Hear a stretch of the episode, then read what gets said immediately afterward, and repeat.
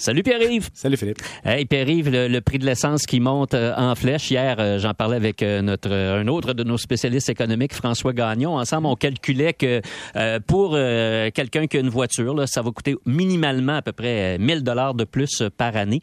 Mais, mais, le prix de l'essence, c'est complexe. Explique-nous donc comment ça fonctionne. Un, ce n'est pas linéaire avec le prix du baril de pétrole pour plusieurs raisons. Oui, il y a le prix du brut, hein, payé en US. Donc déjà en partant, si le dollar américain est plus fort que le dollar canadien par rapport à un autre moment, juste ça, ça fait augmenter le prix de l'essence. Parce qu'on paye, on importe le pétrole qu'on consomme. Deuxième point, euh, bon, là, la marge de raffinage, évidemment, c'est la marge des, raffineurs qui doivent transformer le pétrole brut en essence. Bon, il y a des obstinations là-dessus, mais en plus de ça, tu as le prix à la rampe de chargement. Parce que là, il y a un prix minimum au Québec à la rampe de chargement. À Montréal. c'est quoi ça, la rampe de chargement? Mais c'est où le, prix, le pétrole, l'essence est pris, dans le fond. Dans le fond, c'est que quand tu arrives à. Tu à une pièce et 22, mais avant que ça se rentre dans ta tank de ton char, mm-hmm. je parle en bas québécois, dans la tank de ton char, il y a des intermédiaires qui est la taxe d'assises fédérale, 10 cents le litre. Soyons bien conscients que c'est une taxe fixe. Donc, plus le litre d'essence est cher, moins la taxe d'assises fédérale est grande en pourcentage mhm. sur le prix du litre. Même chose avec la taxe des carburants provinciaux. C'est pas, une grosse consolation. non, mais quand même, c'était la taxe carburant provinciale qui est 19,2 cents mhm. au Québec, mais ça, ça dépend des régions. Parce qu'il y a des régions qui sont qui ont un rabais sur la taxe pour tenir compte de leur spécificité. Par exemple, le Saguenay, c'est plus loin. 4 dollars, 4 cents et 65 de moins. Euh, les, les régions très limitrophes comme euh, Gatineau, évidemment, ont rabais de 6 cents le litre. Donc, sur la taxe. Donc, tu vois qu'ils ne paient pas la même taxe que nous. Donc, quand les gens disent, ouais, mais M. Legault devrait baisser la hmm. taxe, attention, c'est pas toutes les régions qui payent au même niveau. D'ailleurs, il a écarté ce scénario-là aujourd'hui. Oui, parce que dans le fond, ça change pas la consommation des gens. Une taxe est faite pour contrecarrer des fois le coût social aussi de hmm. l'essence. Autre point, tu as aussi euh, la taxe de Montréal, hein, la taxe de la région mhm. métropolitaine. Pour financer le transport en commun, essentiellement. Et on a aussi le, fameux, le fameuse taxe qui, elle, est variable. TPS TVQ. Et donc, tu as un 5% au fédéral, puis tu as un 9,975 au provincial qui augmente, dans le fond, la facture plus le litre est cher. Et donc, plus vous payez cher pour votre litre d'essence, plus la taxe est élevée parce qu'on taxe les taxes.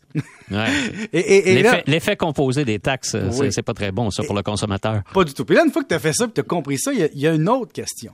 C'est que là, on se met à analyser qui vend l'essence moins cher. Et là, Philippe, je peux-tu être taquin? 60 mais, mais, mais, ne l'es-tu pas toujours? oui, oui, mais là, je vais l'être pour vrai. tu sais, quand je vois Johnny dire Hey, je vais aller faire un détour de 5 km parce que c'est 10 cents moins cher à mhm. l'autre place, mais il arrête dans le tu sais, il arrête dans le service au volant de la station-service pour se prendre un café à 4 piastres. Mhm. ça, me fait tout le temps rire un petit peu.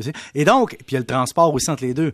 Donc, il y a, y a un ridicule à dire quelques cents sur 60 litres. C'est sûr que sur l'année, ça fait beaucoup, là, mais de jouer sur 10 cents ou sur 5 mhm. cents, comme disait Luc Ferrandez, je vais citer ce grand penseur, en mettant des sens uniques, ça coûte plus cher, mais aussi, quand tu veux mhm. pas changer ton modèle de, de, voiture, ça t'aide pas. Puis on peut-tu parler du mimétisme? Oui. Quand j'étais plus jeune, là, je vais te ramener dans mon jeune temps. Je sais que Philippe, toi, t'es encore jeune, mais. Bien sûr.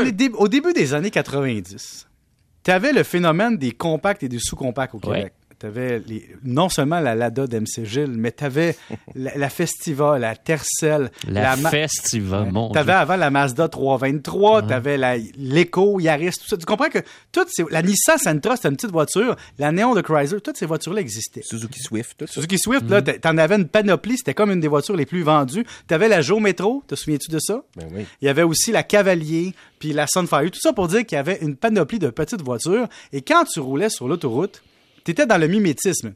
Tu te faisais croire que tu avais une voiture sport juste parce qu'il y avait deux portes, mais c'était comme une mini compact. Et là, aujourd'hui, le problème, promène-toi en Yaris, hatchback 3 cylindres, sur l'autoroute, avec tes pneus 13 pouces, ou 14 si t'es chanceux. J'exagère, mais c'est pour dire que aujourd'hui, quand tu te promènes à côté des VUS, t'as peur. Oui, c'est vrai. Ce qu'on n'avait pas avant. Puis ça, faut le dire, il y a un phénomène social de sécurité ou d'insécurité mhm. qui a été créé par le fait que les autres voitures étaient de plus en plus grosses, que les pick-up étaient de plus en plus gros. Retournez voir les modèles de, camions Mazda ou même Ford des années 80-90, vous allez tomber en bas de votre chaise. C'était comme une voiture avec une, avec une, une cage en arrière. En fait, un petit aujourd'hui, un pick-up, c'est un Tacoma. Hein, un petit Tacoma, là. Ça, c'était c'était un petit pick-up pour prendre ton épicerie. Mais les gros pick-up sont gros. Et donc, ça, ça fait peur. Et ça fait surconsommer les autres par effet d'entraînement. OK, mais là, là je, je comprends tout ça, puis c'est c'est super intéressant. Là. Mais, mais les gens, ouais, c'est ça, là, les gens qui nous écoutent, ils vont dire, écoutez, Monsieur euh, McSween, c'est bien le fun, là, euh, bravo, Euh, mais sauf que moi, je vais payer 1000 pièces de plus, puis ça me tente pas. Alors, t'as deux euh, je choix. fais quoi, là? T'as deux, t'as trois choix, en fait. Un, acheter une voiture électrique, payer plus cher ta voiture. Hmm. Deux, maintenir ton paiement d'essence.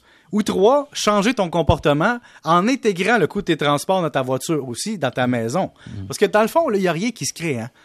Rien ne se perd, rien ne se crée, Écoute, tout euh, se je, prends tes options. Là. Un, acheter une- un véhicule électrique. Bon, d'abord, je pense que c'est euh, six mois d'attente au mieux. Là, au Minimum. mieux mais Oui, mais ça, on parle à moyen terme. là. On parle pas pour la prochaine année pour les, 1000 les- les gens, puis arrivent, c'est, c'est, c'est, c'est, c'est ce soir, là, quand ils retournent à la maison, puis qu'ils arrêtent, euh, je reprends ton expression, là, mettre du gaz dans le tank, là, c'est, ce soir Philippe. que ça se passe. Puis ça risque de, de coûter cher, pas mal Ouais, plus cher Philippe, encore longtemps. On s'entend, là. Si tu vends ta voiture usagée pour t'acheter une voiture électrique, ça va perdre pas mal plus que le 1000 pièces d'essence d'ici Ouais. l'année prochaine.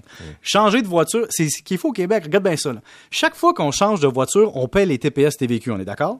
Chaque fois qu'on en loue une, on en paye. Mais plus vous changez souvent de voiture, vous le payez trois puis quatre fois. Donc, tu as des Québécois qui brandissent le drapeau de pas payer plus cher l'essence, c'est donc épouvantable, même si on a un prix mondial qui est pas si pire. Mais, d'un autre côté, sont prêts à changer aux quatre ans leur voiture, donc payer TPS TVQ sur la valeur à neuf d'un véhicule ou d'un véhicule usagé, mais qui vaut plus cher que celui qu'ils viennent d'avoir dans leurs mains. Et donc, ils payent quatre fois, cinq fois les taxes parce qu'ils changent de véhicule souvent. Ça, c'est comique aussi. Deuxième point, on est prêt à rouler 200 km, 100 km, 60 km pour payer moins cher sa maison. Ben, il y a un prix à ça. Ça s'appelle l'essence. Les vrais gagnants, là, c'est les gens qui ont réussi à se mettre en télétravail dans une région pas chère, de vendre leur actif dans une ville, puis qui roulent pas beaucoup en voiture. Ça, c'est sûr que c'est les gagnants. C'est le tour du chapeau Mais là, de mais, l'économie. mais là, on parle de combien de pourcentage de la population? Peu. là? Hein, peu. Je suis d'accord Ouais. avec vous, puis, mais c'est quand même impressionnant. On minimise peut-être, mais il y a beaucoup de personnes qui travaillent dans des bureaux du centre-ville qui n'y retourneront pas ou pas souvent. Ça, c'est vrai. Et Tant ça, mieux. c'est majeur. Tant mieux pour le trafic aussi. Tant mieux pour le trafic, tant mieux pour ceux qui sont obligés d'y aller, et tant mieux pour l'ensemble de la population. Ouais, mais là, il y a des gens qui vont dire, regarde, euh, c'est pas mieux là, parce que le centre-ville euh, va, euh, va, va, va mourir, puis il y aura plus d'activité économique, puis euh, les restaurants, puis les magasins. Tu sais, il y a un coût à tout. Ça. C'est ça que je transporte veux ailleurs. dire. Là. Ben oui, exactement. Parce qu'oublie pas que ça s'entrecroise, ça s'entrevit, ça s'entrelie. Oui, mais en fait, c'est que ton, ton, ta vie communautaire de bureau risque, dans certains cas, de se transformer en vie communautaire de quartier. Et il y a des quartiers qui étaient morts dans le jour qui vont renaître, Philippe. Tu sais, rien ne se perd, rien ne se crée, tout se transforme, mais il n'y en a pas de magie. Tu sais, tous ceux Mais, qui mais ont eu là, tu célèbres la vue de quartier. là. J'ai j'ai presque l'impression d'interviewer Luc Ferrandez. Non, mais non, la différence, c'est que là, moi, je te parle dans mon quartier de banlieue, là, je te parle, mais c'est pas vrai, là. Soyons honnêtes sur une chose. Quand tu prends une décision sur un prix de l'essence à 98 cents le litre ou 1,20 le litre pour 25 ans, en sachant très bien qu'il y aura une pression pétrolière dans le futur, en sachant très bien l'impact de la baisse d'eau d'intérêt sur les maisons, en ayant tout ça dans le radar, oublions la guerre en Ukraine puis la pandémie.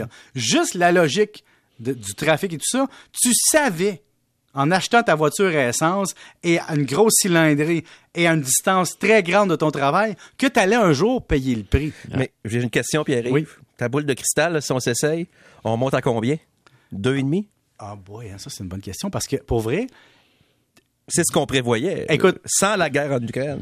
moi je, je te dis une chose, mettons là, que tu n'es pas capable d'absorber un 25% de hausse du prix de l'essence par rapport au prix que tu payes quand tu achètes ta voiture, faut que certainement que tu te questionnes sur ta capacité à réduire ton modèle parce qu'effectivement, je veux pas être un apôtre de M. Ferrandez là, mais si tu choisis un modèle qui n'est pas la base, ça veut dire que tu te crois A, assez riche pour payer le prix de l'essence, ou B, tu veux au-dessus de tes moyens. Parce que, veux, veux pas, là, si tu achètes une grosse cylindrée ou quelque chose qui peut consommer 11, 12, 13 litres au 100, et en plus que tu roules pas de façon optimale, c'est-à-dire que envoie le 120, 130 km heure, ça veut dire que tu es incohérent. On peut être honnête? Moi, moi j'ai gardé ma voiture à essence parce que je roule pas beaucoup. Pour moi, c'est mon, c'est mon constat. Je choisis ça économiquement. Mais si je faisais 100 km par jour, c'est sûr que je lâcherai un peu le gaz. Tu le vois sur ton radar, là, c'est marqué, là, oups, t'es à 7, 7 litres au 100, là, t'es à 12, 13, 14. Accélérer puis être pressé, ça coûte cher. Et avoir une grosse cylindrée aussi. Je sais que c'est des évidences, Philippe. Je sais que c'est pas le fun de se faire mettre ses bobos d'en face. Mais la réalité, c'est qu'au Québec, si tu regardes le volume des véhicules, ça paraît qu'on n'est pas en Europe. En Europe, pourquoi ils ont des plus petites voitures? C'est parce que l'essence coûte tellement cher qu'ils n'ont pas eu le choix de modifier leur comportement. Donc, quand on aura des Renault 5 au Québec partout, là, puis des petits Yaris, puis des petits Suzuki Swift à grandeur, on pourra chialer sa taxe du gouvernement. Mais, c'est- pas demain la veille. Puis je pense aussi là, que il, il faut dire que cette hausse-là, puis arrive là, elle est brutale. Là. Je pense pas que le 15 décembre dernier, si on s'était parlé, euh, tu m'aurais dit, Non. Philippe, euh, le 8 mars, euh, on va payer Poutine deux- va garocher des puis on va bombes payer 2 l'écran. dollars. Là. Alors, je pense que les gens, ils, ont- ils sont un peu en réaction. Sauf qu'ils savent aussi, très là. bien que on peut questionner un risque. Tu connais ton exposition au risque. C'est-à-dire, que si tu connais ta cylindrée, tu connais ton exposition au risque. Tu veux pas prendre cette exposition-là, change de cylindrée. Mais là, je peux-tu faire l'homme euh, ou la personne qui est juste un être humain aussi? Je vais t'avouer que je comprends tout le monde qui a un 4x4. Parce que quand tu sors du banc de neige à Montréal, Ouais. c'est tellement le fun. là. Pour vrai, Les nids de poule aussi, Pierre-Yves, m'a dire de ce temps-là, avec moi j'ai une vraie auto, j'ai pas un 4x4, peux-tu te dire que ça cogne? Peux- Eh, Écoute, j'ai eu une Mazda 5 pendant des années, OK? Un restant de mon père. Et j'étais très content de l'avoir. Mais c'est le premier. je- Depuis que j'ai pu ça, je, je n'ai plus la, la frustration du neige. Donc, je comprends les gens qui disent Moi, je veux quatre roues motrices, je veux être surélevé parce qu'à Montréal, je suis tanné de me décoincer. Ça te coûte 125 pièces tanké. Exact. Ah. Prêt à payer pour le luxe. Eh là là là là là Mais Philippe, je comprends tout le monde, par exemple. c'est un peu. Non, c'est pas décourageant, mais disons qu'il va y avoir des. et- et de toutes les options que tu as mentionnées, là, je pense que la plus importante, c'est la troisième. puis On va compléter là-dessus, puis arrive. Il va falloir modifier nos habitudes. Mais on n'a pas le choix. Puis covoiturage, puis utiliser l'auto quand on en a vraiment besoin. Puis, Puis, faire portefeuille, attention, là. Le portefeuille, ça fait changer les habitudes. On en a parlé souvent. Il n'y a Euh, qu'une seule façon de faire changer un comportement de consommateur, c'est le portefeuille. L'idéalisme, ça vient avec, C'est- avec le privilège. Le portefeuille fait varier des consommations quand tu n'as pas le choix. Surtout pour toi, Pierre. Non, contrairement, non, c'est l'inverse. Je suis pas d'accord avec toi. Quand tu as des moyens, tu as le privilège d'avoir des moyens, c'est pas un enjeu. MC, arrête de, de le relancer. Tu n'auras plus de temps pour ta chronique sur Bon, le ben, panier bleu. mais C'est ça, qui est plate, là. C'était un piège aussi. Je voulais qu'ils nous disent qu'il était aisé. Ils viennent nous dire qu'il était aisé. Ben, je suis conscient de mon privilège. Pourquoi? À cause des choix passés. Mais on s'en reparlera une autre fois. Bye bye! Tout à fait. Salut. Pierre-Yves. Merci, c'était le fun. Je pense que tout le monde euh, Ouais. a réagi à cette chronique-là. OK, euh, pas de blague. MC revient dans un instant. Il va nous parler du panier bleu. Ça va bien.